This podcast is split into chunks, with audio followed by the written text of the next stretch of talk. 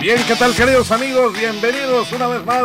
Esto es Voces Deportes con el gusto de siempre. Les saludamos eh, su amigo Pepín Zapata. Me acompaña Marcos Aguilar. Hoy tenemos invitado de lujo. Hola Pepín y también a ustedes que nos están sintonizando a través de Facebook. Ahí estamos iniciando Voces Deporte y también a los que nos escuchan a través de voces en el 920, ahí de amplitud modulada ya, con mucha información. Y para nosotros, como ya lo dijiste, Pepín, tenemos invitado de lujo al que yo le doy la más cordial bienvenida. Y está con nosotros José Faisal, que es el presidente de la Liga Estatal Campechana de Béisbol. Buenas tardes, don José, y bienvenidos para hablar de todo lo que viene, de todo lo que ya se anda cocinando en lo que respecta a esta temporada de la Liga Estatal de Béisbol. Hola, ¿qué tal? Buenas tardes, muchas gracias por la invitación y aquí estamos para hablar un poco de la Liga Campechana. Bien, comenzamos esta charla con el contador Pepe Faisal Pepe, eh, bueno, se han tenido par de reuniones eh, que seguramente han servido de mucho para comenzar otra vez a pactar, a tratar de organizar unas, una, una temporada más eh, donde se cumplen, se ajustan 45 años de la Liga Estatal Campechana, pero has comentado aquí tras bambalinas hace un momento, ¿no? Todo va a depender de la cuestión de la pandemia, de que haya pues prácticamente ya avanzado casi a un 80% en la vacunación, ¿verdad? Y sobre todo, pues que el semáforo regrese a un color amarillo que sí te pueda permitir eh, los deportes, ¿no? Así es, así es. Eh, se está organizando la edición, o sea, es el año número 45, entonces, eh, pero queremos hacerla con responsabilidad. Ustedes saben que la pandemia en estos momentos, pues está fuerte en Campeche, pero de manera virtual estamos llevando a cabo reuniones. Hoy vamos a tener la tercera reunión y en la cual eh, vamos a esperar hasta el 15 de septiembre que entren las nuevas autoridades para que nos indiquen eh, la posibilidad de llevar a cabo la temporada. Eh, recuerden que tenemos que cuidar a la afición, a los jugadores, directivos, umpire, en fin, a todo el mundo para que la hagamos con mucha responsabilidad. Contador, bueno, ya lo platicamos, ya tienen han ha realizado dos eh, reuniones vía virtual. Hasta el momento, ¿cómo, cómo va eh, el asunto de los municipios? ¿Cuántos equipos por, están interesados en participar en esta edición? Que como ya lo platicamos, muy difícil, sobre todo por la situación que atravesamos mundialmente con este tema del COVID, pero ahí están las ganas de algunos este, equipos para participar en esta edición de la Liga Estatal. Así es, eh, nos estamos enfocando mucho a la zona norte. La zona norte había estado un poco alejada de la Liga Campechana por diversos motivos. Ahorita ya Calquini ha entrado a las dos reuniones. La alcaldesa Juanita Mo tiene la mejor disposición de participar. El equipo de Sidbalche, que ya es un nuevo municipio, contará con más apoyo y hay grandes peloteros en esa región eh, igual han estado participando activamente. Eh, es el Chacán, que es una plaza de las mejores que ha tenido siempre la liga. También un grupo de jóvenes muy entusiastas eh, quieren participar. La semana pasada nos reunimos con la alcaldesa electa de Tenabo y también esperando que tome posesión del cargo y también están conjuntando un equipo con buenos peloteros locales. En el caso de Jopelchen igual ya tuvimos pláticas con el alcalde, igual esperan llegar al, primero de octubre para poder definirnos al 100% si participan o no. En el caso de Ceiba Playa igual se ha hecho acercamiento, eh, Champotón con Herminio Domínguez ha estado participando, un estelar del béisbol campechano y posiblemente tome las riendas del equipo, entonces eh, de Ciudad del Carmen los Dorados y los Indeseables, que son dos equipos muy buenos en ese municipio. En Escárcega, nuestro amigo Oscar Cervantes también estaba participando. Villamadero está en veremos, pero pues el amigo Ambrosio siempre se ha destacado por ser un gran promotor deportivo y también pues son los campeones, los actuales campeones. Posiblemente tengamos de vuelta la plaza que está un poco difícil que ha sido de las más entusiastas en los últimos años, es la de Candelaria. Con el paso del tren Maya van a reconstruir el estadio de béisbol, el estadio de fútbol y en estos momentos están ellos trabajando en el campo.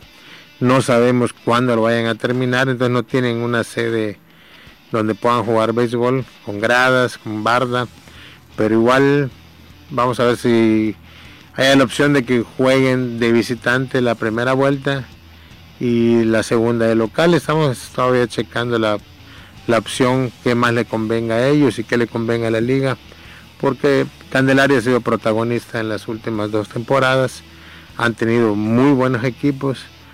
Eh, recuerden que la afición en Candelaria igual muy buena afición, entonces nuestro amigo Francisco Farías ha apoyado al 100% el deporte, siempre ha estado pendiente de los muchachos y ahora le toca ser el alcalde, entonces posiblemente veamos la mejor opción para que Candelaria, los vaqueros, puedan participar en esta edición.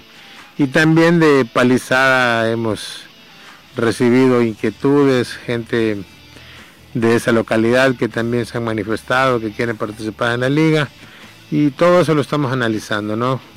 Eh, ojalá pudiéramos tener 10 equipos para dividir en dos zonas la liga y bajemos mucho los costos, porque este año lo que buscamos es que siempre haya calidad, pero vamos a dar oportunidad al pelotero local, al pelotero campechano, que el campechano tenga su liga en la cual pueda participar. Este año solamente vamos a jugar con dos refuerzos, eh, puede ser extranjero, puede ser liga mexicana, son no, no nacidos en Campeche, y darle oportunidad al joven pelotero campechano que se hagan peloteros en Campeche. La liga tiene que hacer peloteros para piratas, para otros equipos, en fin, es una gran oportunidad para todos.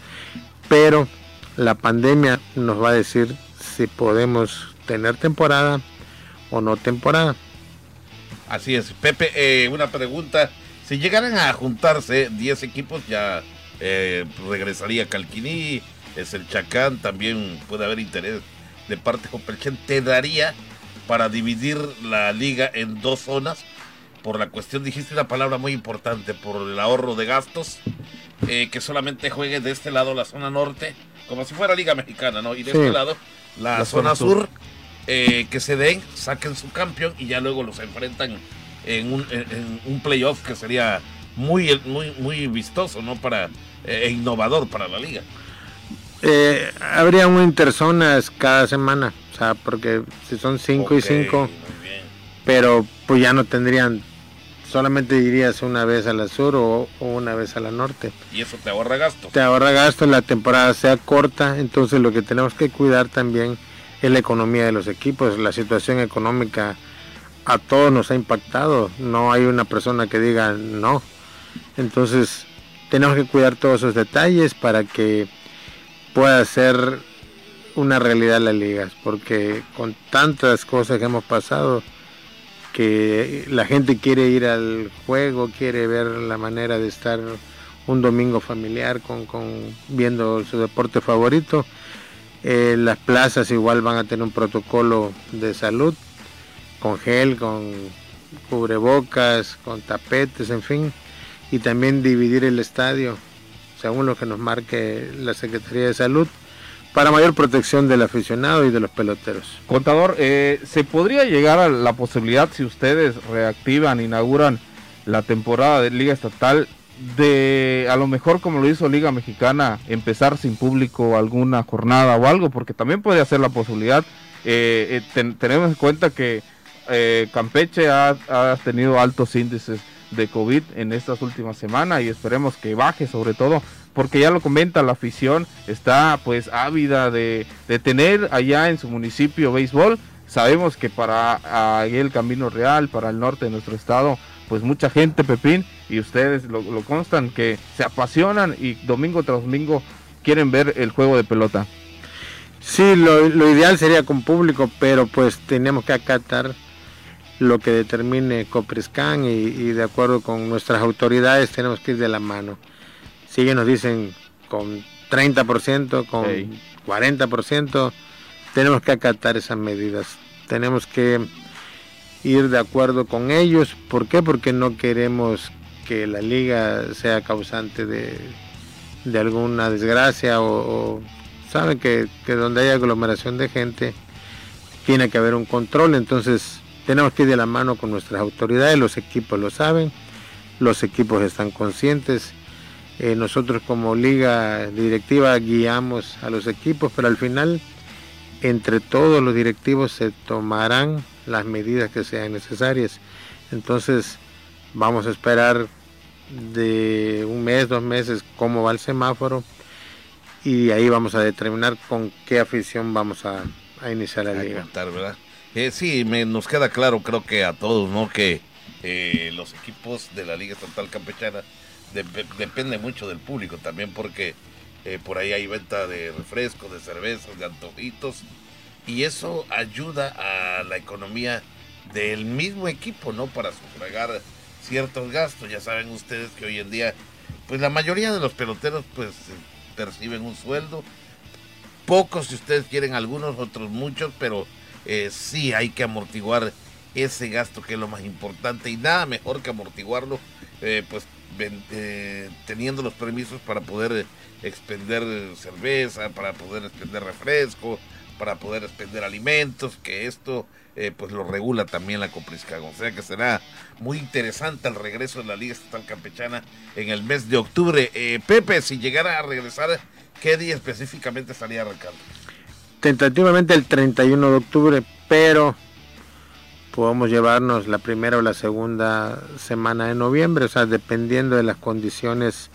O sea, no tenemos ninguna prisa. Incluso si empezamos en noviembre, ya no hay lluvia, ya se fueron las lluvias. Recuerden que partidos suspendidos, entonces eh, son gastos para los equipos cuando viajan, al pelotero hay que darle el 50%, entonces siempre se había manejado porque en marzo empezaban los entrenamientos de Liga Mexicana, pero ahora ya ves que la liga empieza hasta abril. Eh, si nos corremos 15 días a noviembre, la liga terminaría en tiempo y forma para que los jugadores que pertenezcan a la Liga Mexicana puedan reportar y no tener ningún problema.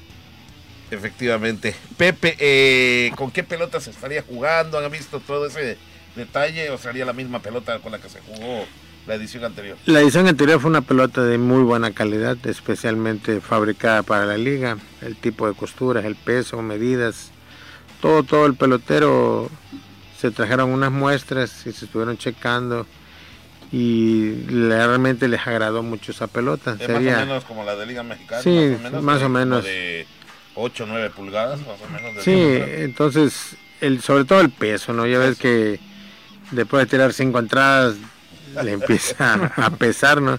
Y lo que queremos es que la liga sea de calidad, la liga cumpla con los estándares.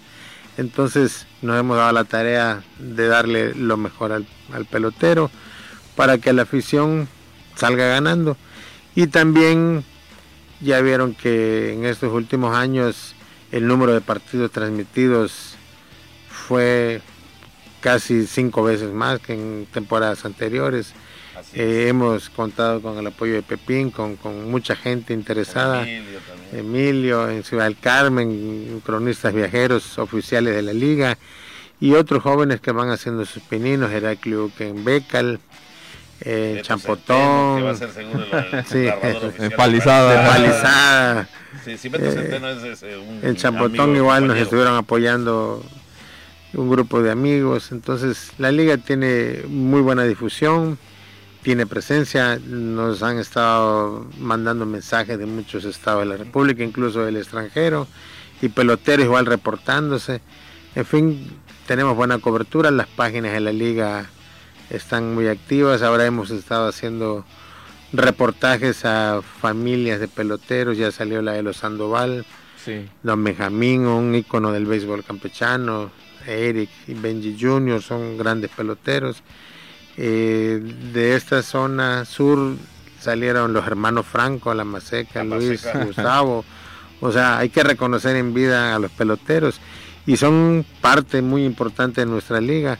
En esta semana vamos a sacar un reportaje a gente de Silvalcheo, Calquini. Entonces están los hermanos Rodríguez, los Pulpos, Sánchez, Don Roque, sus hijos, los Barrientos. O sea, Hay mucho Y material. es, y es que, contador Pepín, hay que, hay que hablar, la Liga Estatal Campechana sí, sirve de, de- para, para que vean, han salido jugadores de Liga Campechana que han triunfado en Liga Mexicana y para eso sirve, para eso sirve la Liga, para que pues por ahí algún equipo que le llame la atención, que le echen el ojo a un jugador, pues vayan y, y lo contraten. Y, y, pues eso habla también. Y eh, hablando del tema ya de, de- de los campechanos, cada equipo por reglamento tiene derecho a un novato, ¿no? Eh, queremos ¿cómo se va a jugar, manejar, eh, queremos jugar con un novato. Repito, tenemos que hacer peloteros. No todo el tiempo vamos a estar trayendo de fuera. Entonces, si queremos que la liga tenga jugadores para el futuro, vamos a tener que jugar obligatoriamente con un novato. Eso lo estamos tratando en las juntas. El beneficio es a mediano y a largo plazo. Eh, ahorita un novato que venga y bate 300, que piche, pues sería muy raro, ¿no? Pero si no lo hacemos de esa manera, no vamos a tener en 2, 3, 4, 5 años peloteros que vengan a suplir a los que nos van dejando. Y hay muchos veteranos, entonces es una buena oportunidad. Entonces que juegue un novato, que jueguen campechanos, que la liga baje sus costos. Eh, la temporada pasada tuvimos una temporada muy muy buena, entonces el nivel de la liga estuvo bueno que cualquier equipo le podía ganar a cualquiera. Y ya vieron que Tenabo, que era un equipo de nueva inclusión, llegó a la final. O sea, dejó en el camino Escárcega, que era un equipo muy balanceado, muy bueno. Y se le dieron las cosas, los refuerzos le funcionaron y llegaron a la final. Entonces, eh, todo el mundo puede, todo el mundo, la bola es redonda Sí. y todo el mundo tiene las mismas oportunidades.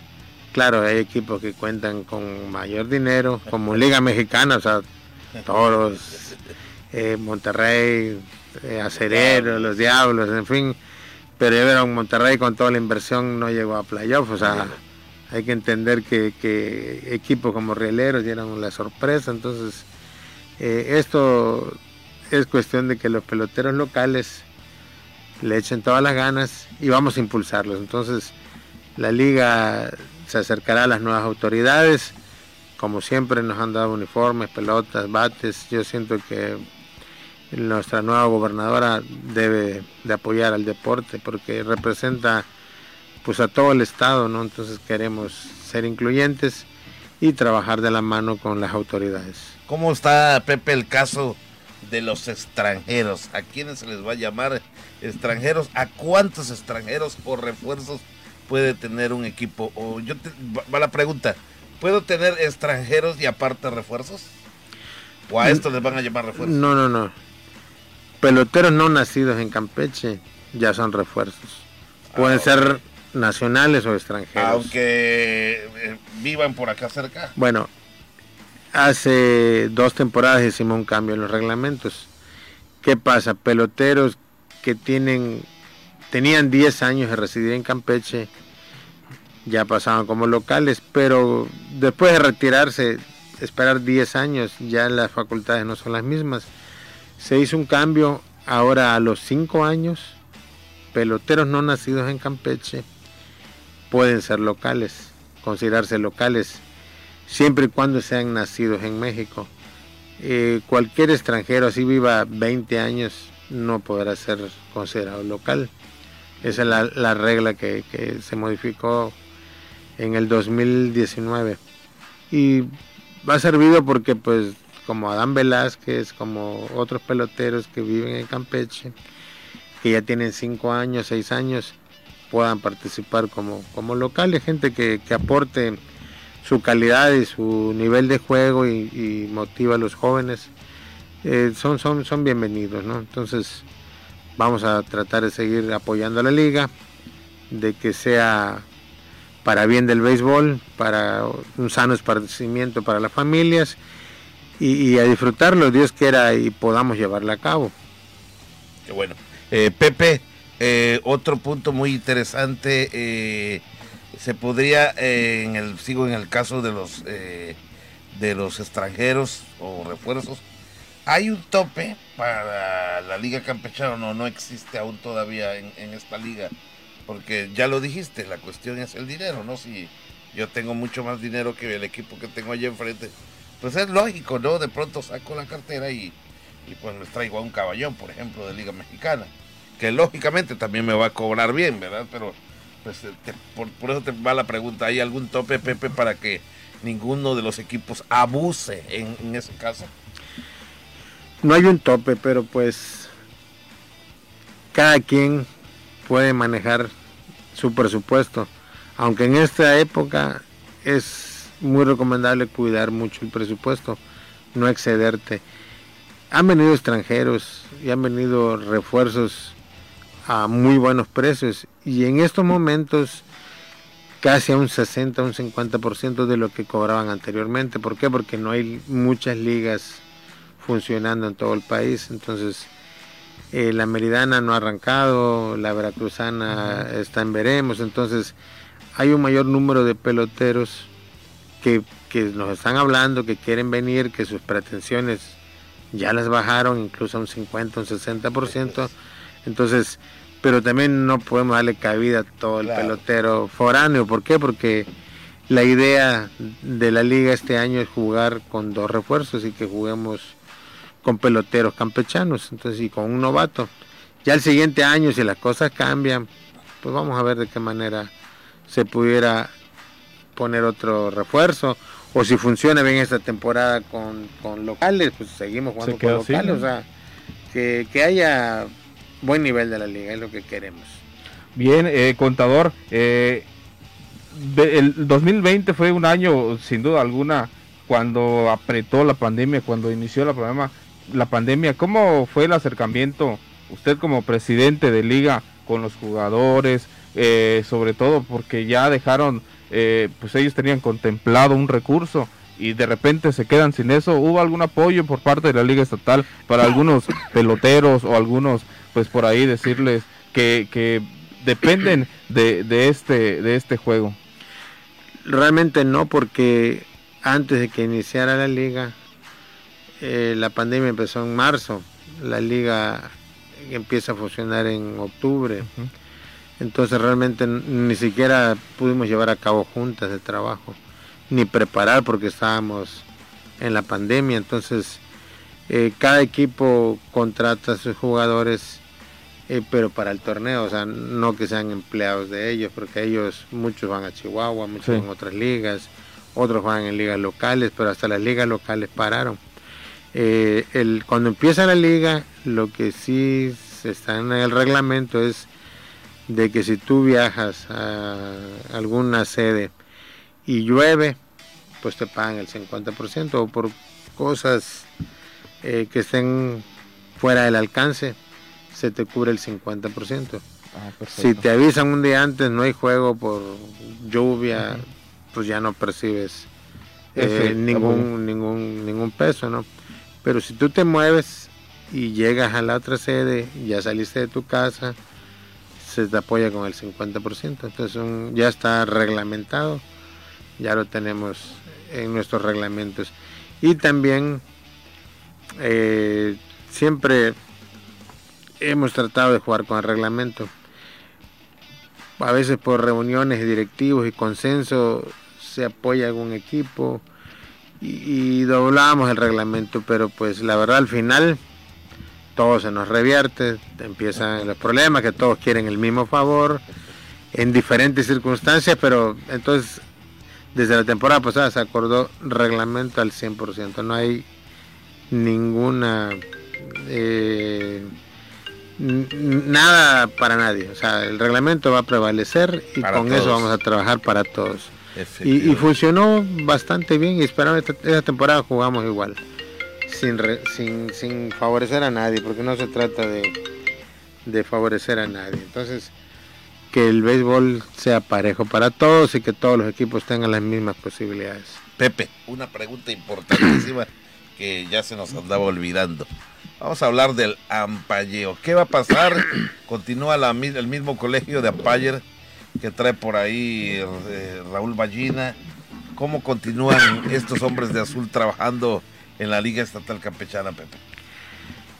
El que lo maneja ahora es Guayo, sí, desde hace le dejó la batuta. desde hace dos temporadas porque Ballina eh, sigue siendo el secretario de la liga, entonces Ah, no queremos duplicar funciones. ¿Para qué? Para que no se preste a malas interpretaciones. El ampallé es un tema que siempre va a estar domingo a domingo En el ojo del huracán. en el ojo del huracán. Vean Liga Mexicana ahorita. Sí, sobre todo en Todo el mundo se está quejando en grandes ligas, o sea, en todo lo que es béisbol. Y lo bueno que ya se cuenta con el bar, ¿no? De que Sí, Las repeticiones. ¿Por qué pusieron el bar? Por estas, estas cuestiones, ¿no? Lo que el nivel de la liga subió tan rápido que la verdad le ganó un poco a los umpires. Se han estado trayendo cursos eh, en el año pasado y hace dos años con gente de umpires de Liga Mexicana. Pedro Tun nos ha apoyado las veces que hemos requerido sus servicios sin cobrarnos un peso. Él al final que termina la Liga Mexicana viene a ampallar a la Liga Campechana, entonces pues también queremos hacer escuela, ¿no? Eh, queremos que los ampires estén acordes a la calidad de los peloteros porque eh, la liga se fue súper rápido el nivel, llegaron buenos peloteros, los locales igual se han estado fajando, pero vamos a tener uno o dos cursos antes que inicie la liga para poder este nivelar, ¿no? Entonces el ampalleo pues hemos estado en el ojo del huracán, diferentes circunstancias, incluso se transmiten los partidos, eso nos complica más porque sí, por pues, cualquier cosa que pueda. hay las repeticiones, créanme que de jugadas de cámaras hemos mandado incluso a la Liga Mexicana jugadas muy apretadas. Nosotros no, no contamos con bar, no podemos revertir una jugada, pero sí como parte de, de mejoramiento de la liga se han enviado. Incluso ahí de varios umpires, un, tres nos dicen que a favor, tres en contra. Incluso con la repetición batallamos. Pero créanme que, que se busca que, que todo marche bien, ¿no? Hay un voto de confianza para los umpires. Eh, son humanos, pero pues también hay que capacitarse. Tenemos que, tomar en cuenta eh, las voces de los peloteros que siempre se han manifestado que mejore un poco el ampalleo, ¿no? Pero vamos a hacerlo, créanme que, que lo vamos a hacer. Bueno, eh, toda esta pregunta vino a colación por la cuestión de los problemas con los equipos de eh, la última edición de la Liga Estatal Campechana, donde de pronto un directivo, si eh, no le favorece una jugada dudosa, ya de plano la agarra contra la ampalla y te, va a decir seguramente Pepe, como te aconteció la temporada pasada, Don Pepe, por favor, no me vuelva usted a mandar a, esos umpires que me mandó la semana pasada. Y por ahí comienza eh, los problemas, tanto Pepe que esta vez, ya lo dijiste, tuvo que venir Pedro Tun, que es umpire de Liga Mexicana, para tratar de apoyarles, sobre todo en la serie final. Sí, queremos garantizar que, que, sea neutral, ¿no? Al final yo no tengo ningún equipo, yo simpatizo con todos los equipos y créanme que me gustaría que ganaran todos, pero al final solo uno puede ser campeón. Eh, todo el esfuerzo que hacemos durante el año, ir todas las semanas, organizar, preparar, no queremos que se vea manchado por una decisión de un umpire, ¿no? Entonces, al final yo no soy el umpire y al presidente de la liga le cae todo, entonces créanme que soy el principal interesado en que esto mejore. Sí. Bien, Pepín. eh, bueno, pues muy interesante eh, la, tiempo, charla y se nos, se nos fue el tiempo. vi, bueno, pues no, no nos resta más que pues eh, desear buena suerte y sobre todo por el bien del béisbol campechano que pues esperemos que esto ya baje un poquito para que ya los equipos entren en acción porque vemos que hay buena participación. Hoy tienen reunión, la Hoy tercera reunión. virtual. Sí, virtual. Pero puede de la noche. No se puede ver nada más entre ustedes, ¿verdad? Ahorita entre nosotros, ya posteriormente Bueno, ya les invitaremos. Siete de la noche. Bueno, Bueno, contador, antes de despedirnos, algo más que desea agregar ahí a nuestros amigos, sobre todo en el Camino Real, que eh, nos están escuchando y están escuchando esta entrevista a través de Voces Campeche, sobre todo en este tema tem- tan importante que es la Liga Estatal Campechana. Sí, pues nos va a dar mucho gusto tener de nuevo a la zona norte, que son muy apasionados y como están cerca las distancias, van a ir a seguir a sus equipos. Muy bien, pues ojalá y siga Pepe. Agradecemos por aquí tu presencia en Voces Deportes. Gracias por acceder a esta entrevista muy interesante de la Liga Estatal Campechana. Eh, vamos a nuestra primera pausa y estamos de regreso aquí en Voces Deportes.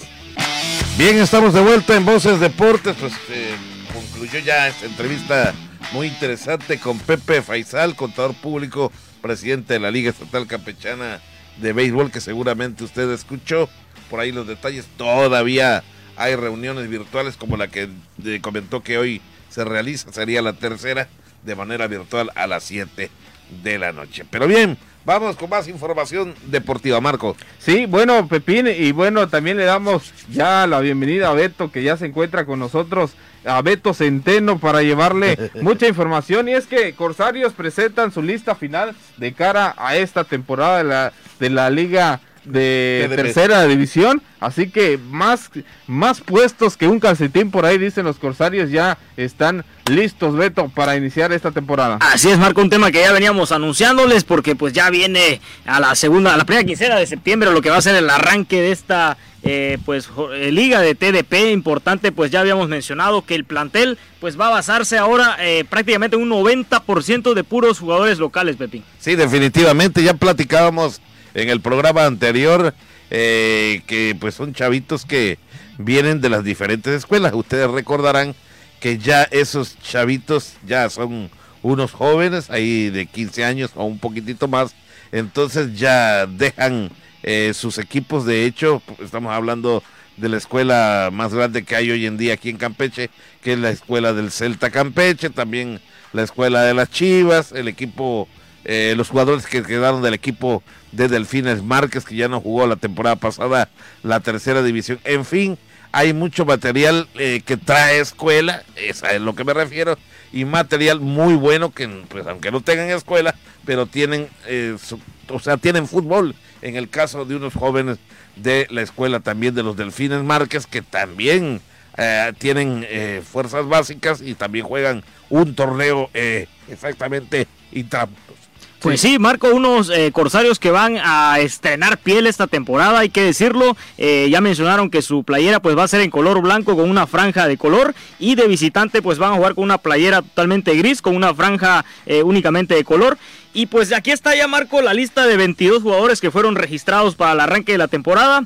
Eh, empezando desde el arco estarán pues los guardametas Emiliano Manrique Grajales portando la camiseta con el número 27 y seguramente el titular con el número 1 va a ser José Luis Hurtado en la portería, pasando los defensas Santiago Rodríguez Moctezuma, Óscar Enrique Ríos, Omar Rodríguez León, Juan Diego Reyes Uchín, Derek Humberto eh, Santos Vázquez, Andrés Gabriel López, Alamber Yesrel, eh, Juan Medrano, que son los eh, defensas. Por el medio campo contarán con Leonardo Gómez, David Isaí de Dios, Cristian Adolfo Chávez, José Clemente Gómez, Guillermo Patrón Romero con el 10.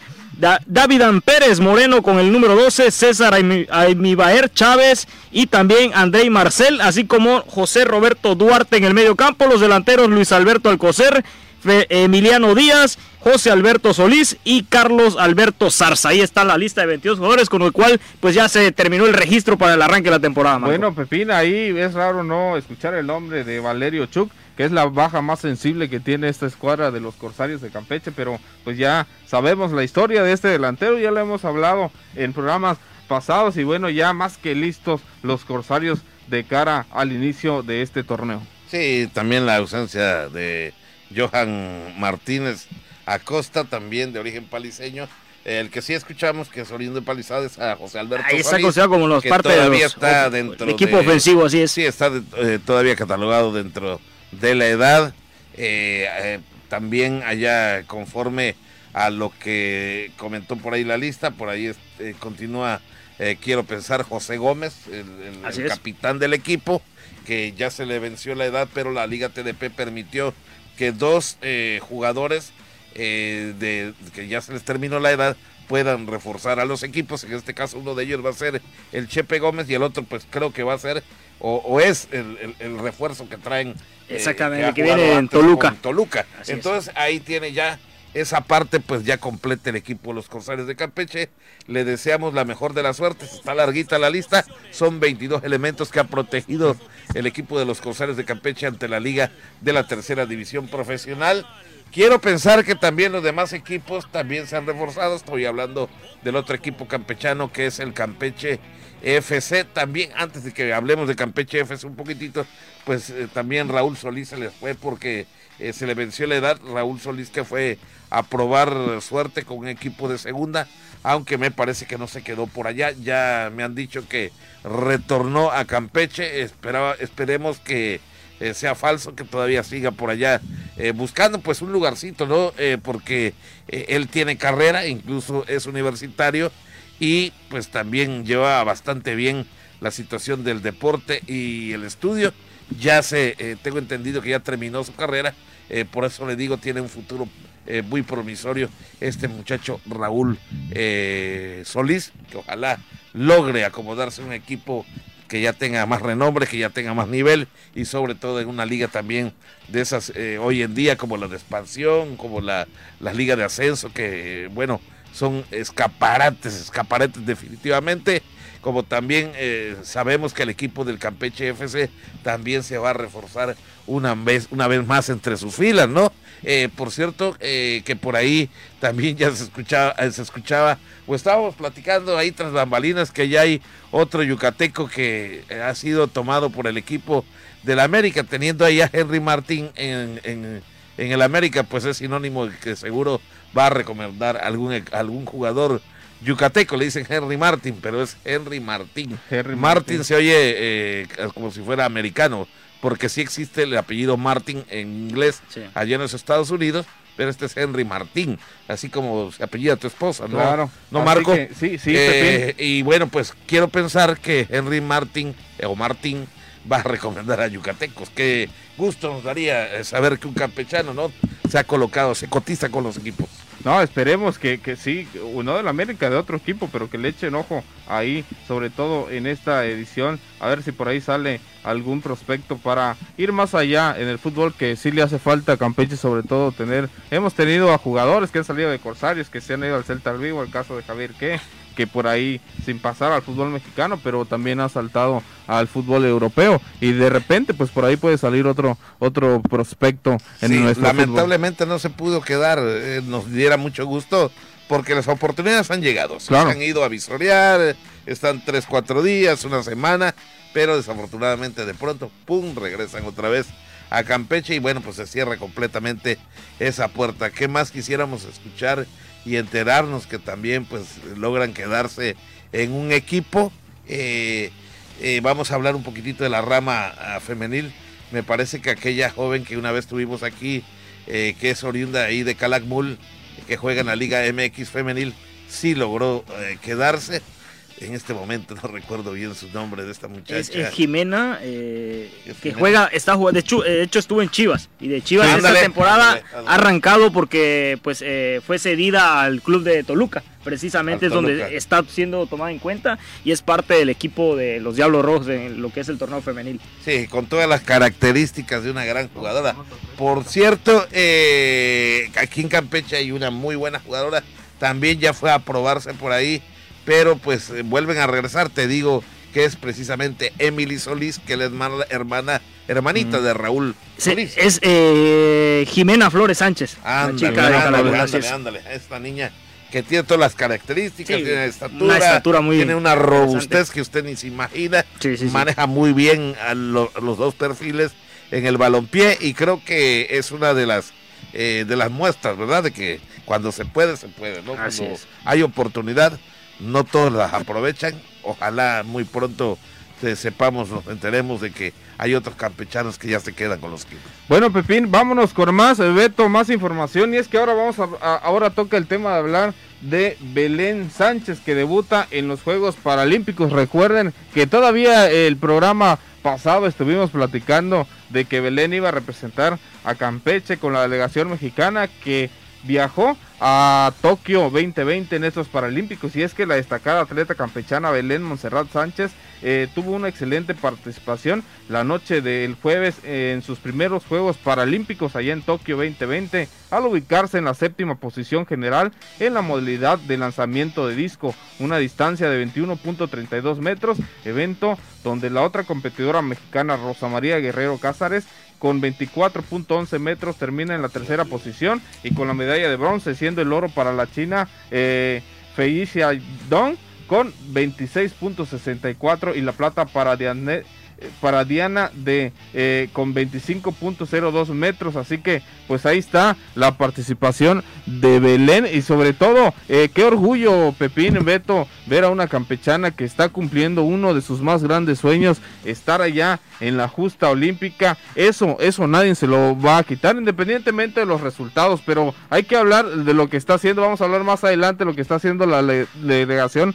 de los Paralímpicos que la verdad están sacando buenos resultados. Sí, definitivamente. Sobre todo en la natación varonil les ha ido muy bien con un tal Jesús Sánchez, así eh, Moreno, algo así, eh, que ha, sacado buenas cuentas eh, para México. Ojalá y Belén no se desanime, es un séptimo lugar pero caray, tan solo eh, representar a tu país, no cual, como siempre lo digo, no cualquier pelagato, así como lo digo vulgarmente, es tomado en cuenta para ser seleccionado nacional. Ahí ya ganó.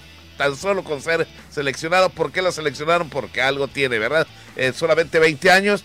Y pues bueno, viene esta china, eh, Feixia Dong, a refrendar lo ganado allá en Río. Entonces vuelve a ser eh, campeona eh, precisamente en el mismo lanzamiento eh, de disco. que bárbaro, 26 metros con 64 centímetros. eso es. Híjole, se vio, ¿qué, ¿qué, les digo? Se vio una gran diferencia con el segundo lugar que logró 25 con 2. Se vio la diferencia que tuvo nuestra representante Belén 21-32, 21 metros con 32 y creo que en los próximos años, ya saben ustedes que los años pasan, ya los deportistas no son los mismos, pero esperemos que Belén no se desanime, que continúe ahí en esa marcha. Estoy seguro que en un momento dado le va a llegar su momento de volver a asistir a otros Juegos Olímpicos y creo que eh, si ella sigue eh, preparándose, si ella sigue teniendo esa disciplina que la caracteriza, eh, que la caracteriza, pues puede ser que en los próximos años podamos ver ya que ahora sí agarra podio Belén Sánchez Domínguez. Pues es su, es su primera participación. Recordemos que es el segundo campechano después de Benjamín Cardoso que participa en una justa de Paralímpicos. Eh, a, la edad que tiene, como ya bien lo mencionaron, pues seguramente va a estar en otra oportunidad. Y ya con esa experiencia y reconocer que un séptimo lugar no es cualquier cosa, por supuesto. No, claro. Y Pepín, Beto,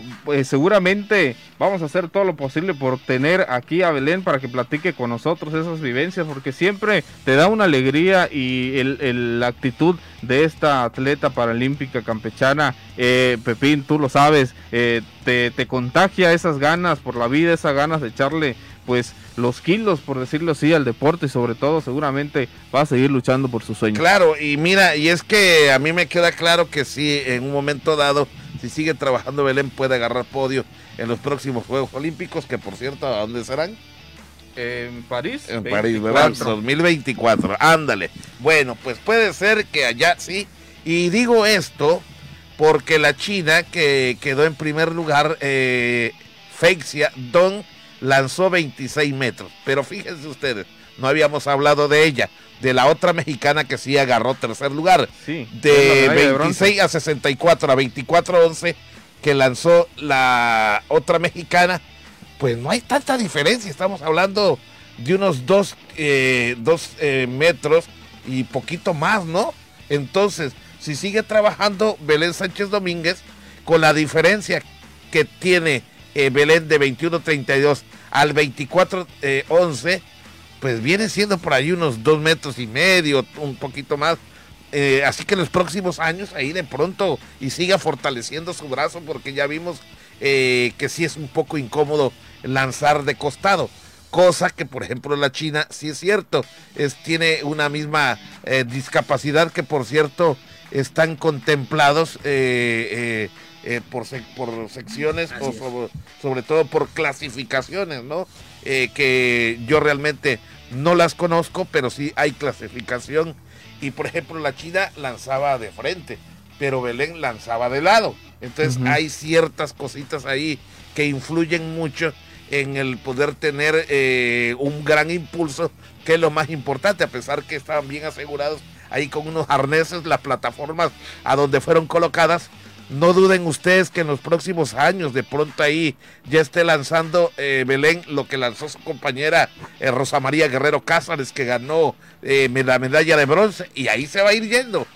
Si por ejemplo Belén sigue trabajando, no duden ustedes, porque la diferencia, si ustedes se fijan, viene siendo como de dos metros y medio y bueno, por ejemplo la que ganó la plata que fue Dacie de Latvia 25-2, del 25 al 26, también está metro y medio más o menos lo que eh, andan ahí pegaditas. Entonces no duden ustedes, ojalá y no se desanime Belén Sánchez, al contrario, siga los pasos de su compatriota Rosa María Guerrero, que sí tiene, tiene tablas y tiene ya tramo recorrido, ya es veterana y ojalá en un momento dado ella sea la próxima representante del lanzamiento del disco de México. Sí, Pepín. Bueno, pues ahí están las acciones por parte del atleta campechana. Seguramente, pues Pepín, vamos a tenerla aquí en el programa para que la gente también escuche sus sus vivencias, cómo le fue la experiencia de haber participado en sus primeros Juegos Olímpicos.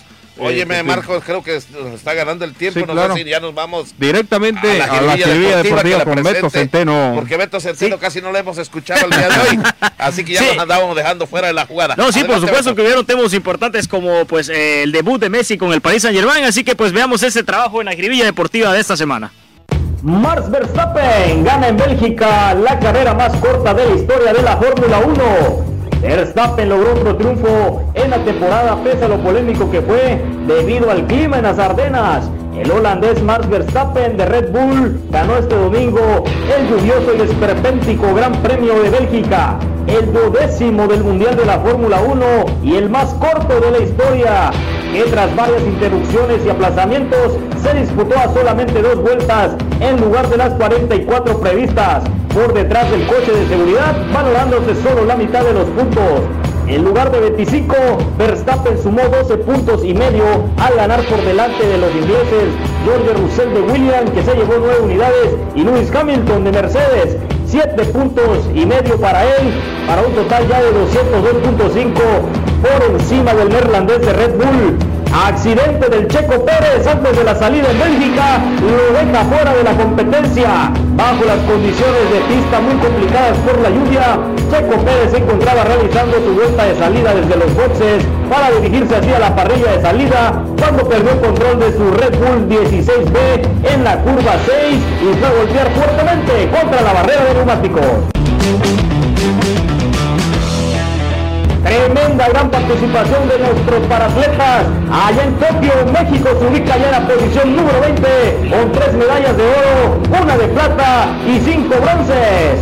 Cayó la novena, Gloria Zarza se cuelga la medalla de plata en lanzamiento de bala. De manera magistral y soberbia, la mexicana Gloria Zarza conquistó la medalla de plata al finalizar en el segundo lugar de lanzamiento de bala individual femenil F54. Mónica Rodríguez y su guía Kevin Aguilar ganan oro en los Paralímpicos. La corredora mexicana Mónica Olivia Rodríguez y su guía Kevin Aguilar ganaron el oro en la prueba de 1500 metros clasificación T11, donde compiten personas con ceguera total en los Juegos Paralímpicos de Tokio 2020. Además de terminar en el primer puesto, los tricolores también impusieron récord mundial al detener el cronómetro en 4 minutos 37 segundos y 40 centésimas para superar la marca que estableció en Río de Janeiro la China Yin Shen con un tiempo de 4 minutos 38 segundos 92 milésimas.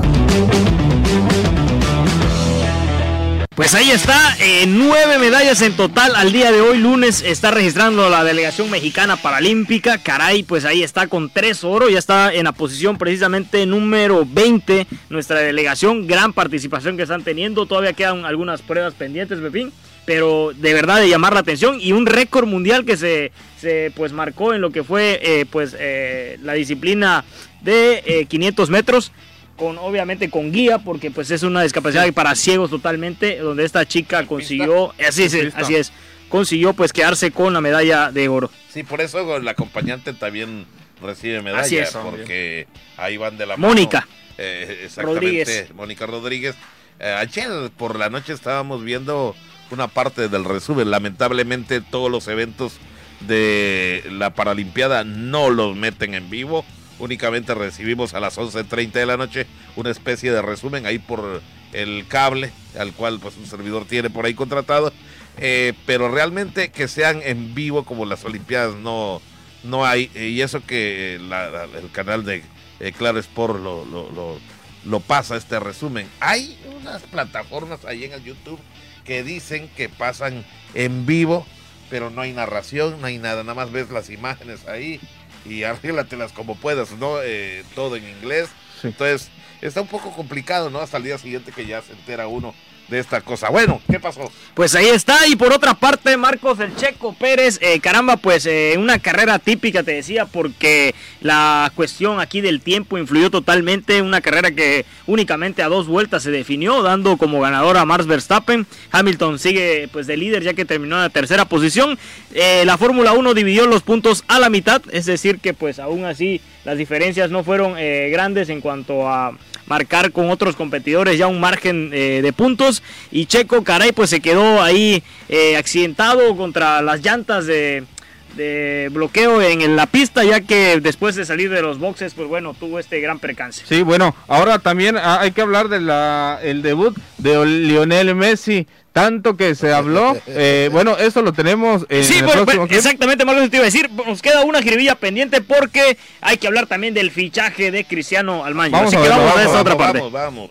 Con el debut oficial de Leo Messi, París Saint Germain derrotó 2 por 0 al Reims como visitantes. El futbolista argentino ingresó al minuto 20 de la segunda parte en lugar de Neymar. Tuvo muy poca participación en un momento del partido que tuvo muy poco juego y mucho roce. Mbappé fue el autor de los dos tantos del equipo de Pochettino que alcanzó así 12 puntos producto de los cuatro triunfos disputados en las cuatro fechas de la Liga 1. Y hablando de Astros, el Manchester United y la Juventus llegaron a un acuerdo para el traspaso de Cristiano Ronaldo.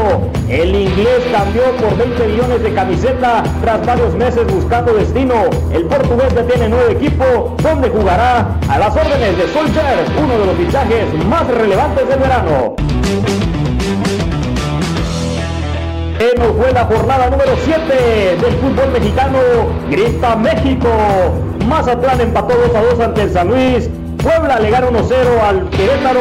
Cholos empata 2 a 2 ante el Monterrey. Chivas sufre pero gana 2 a 1 al Necaxa. Tigres empata 1 contra el Atlas. León empata 1 contra el América. Toluca le pega 2 a 1 a los Pumas. Santos le gana 2 por 0 a Juárez. Y Cruz Azul y Pachuca empatan a 1. En la tabla general hasta el momento los cuatro que clasificarían de manera directa, América como líder con 17 unidades, León en segundo con 14, Toluca también en tercero con 14, Tigres con 12 puntos en cuarto lugar, los que estarían entrando a repesca sería en quinto lugar el Santos con 11 unidades, Monterrey 11, Cruz Azul en séptimo lugar con 10 puntos, Atlas en octavo con 10 puntos. Recordemos, esta semana habrá descanso por la fecha FIFA. Final de zonas de la Liga Mexicana de Béisbol. Dos en la bolsa. Leones se pone 2 a 0 arriba con gran salida de Liz. Una gran salida del abridor Radamel Riz. Bateo oportuno que puso a los yucatecos a dos trucos de amarrar su pase a la Serie del Rey. Sólida apertura de su abridor y bateo oportuno se combinaron para que los Leones de Yucatán regresaran a casa con la serie de campeonato 2 a 0 a su favor después de vencer 6 a 4 a los Diablos Rojos del México. El pitcher inicialista Radamer Liz se lució en el centro del diamante al trabajar 6.2 entradas en las que admitió solamente dos hits y dos carreras limpias. Mientras que Walter Ibarra y Luis Juárez produjeron dos anotaciones cada uno para encabezar el triunfo de los Melenudos. Toros remonta Mariachis y se adelanta también 2 por 0 en la serie de campeonato en la zona norte. Los Toros de Tijuana vinieron de atrás para salir de la casa de los Mariachis de Guadalajara con ventaja de dos juegos en la serie de campeonato. Tras aguantar un embate inicial de 5 vueltas en el primer tercio de juego, los Toros de Tijuana remaron contra la corriente a partir de la cuarta entrada y coronaron una gran remontada con rally de 5 carreras para vencer 11 por 9 a los Mariachis de Guadalajara por segunda noche consecutiva y así salir del Estadio Panamericano con una ventaja muy cómoda en la serie de campeonato de los playoffs de la Liga Mexicana de Béisbol 2021. Bueno, señores, se fue la jornada número 7 y viene el parón por la fecha FIFA. Recordemos ese partido que vamos a tener en el Azteca Puerta Cerrante, Jamaica. Y una fecha 7, Marco, que sigue dejando al Águila como líder absoluto, eh, invicto sobre todo, después eh, de sacar ese empate ante los Esmeraldas de León. Sí, bueno, eh, también es ese tema muy importante. eh, El América sigue en primer lugar, un partido pues ahí muy rígido y todos sabemos la peligrosidad que se jugaba, eh, sobre todo León, segundo lugar, América en primero. Y hablar también de lo que ya veníamos comentando, lo de Lionel Messi, que eh, ya debuta con el PSG. Lionel Messi, pues ahí se vio un poco... eh, Un partido desapercibido, sí. ya entró cuando pues el partido lo estaban dominando totalmente. cambio por Neymar y todo el mundo quería ver a Neymar, a Mbappé. El a tridente no se- El tridente no se dio. No se vio y se está hablando de Mbappé. Hoy ya- salió, eh, hoy salió la última oferta, Que no, que no, que 180. siempre no. En 180 eh, me pareció leer la nota que decía que es la última oferta que va a hacer el Real Madrid para ver si viene o se va a esperar de esos seis meses que siento yo que así va a suceder.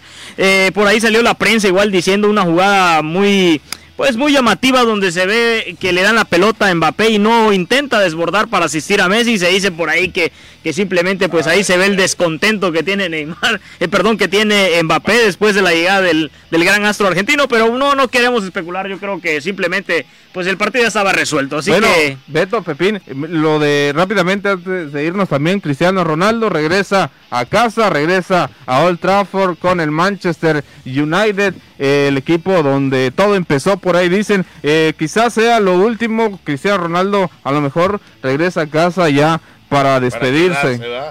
en sus días finales como futbolista. Y bueno, rapidito, Liga Mexicana reanuda hoy. Leones de Yucatán está arriba en la serie, dos juegos a cero. Los mariachis de Guadalajara y los toros de Tijuana. Igual con 2 a 0 de ventaja para los toros, Pepín. Y hoy pues eh, arranca eh, el partido en punto de las 19 horas. Ahí en el Parque Cuculcán va a lanzar por los Diablos Luis Iván Rodríguez, uno de sus mejores referentes al picheo. Pero también los eh, Leones van a mandar a al Thompson. montículo a Jay Thompson. Por el otro lado, pues en punto de las 9 horas, allá en el estadio Chevron. Va a estar tirando Marco Carrillo por parte de los mariachis y eh, Mike Devin por parte de los toros de Tijuana, que le decíamos, ya también tiene la serie de dos arriba de ventaja. Hay diferencia de horario, eh, se los apunto porque eh, si es eh, Tijuana, eso sí. que van a jugar, Va a ser prácticamente igual a las 7, a la misma hora que arranquemos acá. pero allá va a ser Eh, va a ser a las 9 ya, es decir que a horas de nuestra parte gráfica eh, regional va a ser exactamente como a las 7 igual. Muy Así bien, es. muy bien. De esta manera llegamos al final del Voces Deportes correspondiente al día de hoy, 30 de agosto. Se va el mes de agosto, muchachos. Eh, agradezco el favor de su fina atención. Hoy estuvo en la isla de las computadoras Luis Guerrero, también a Jairo Zipa, allá en los controles maestros.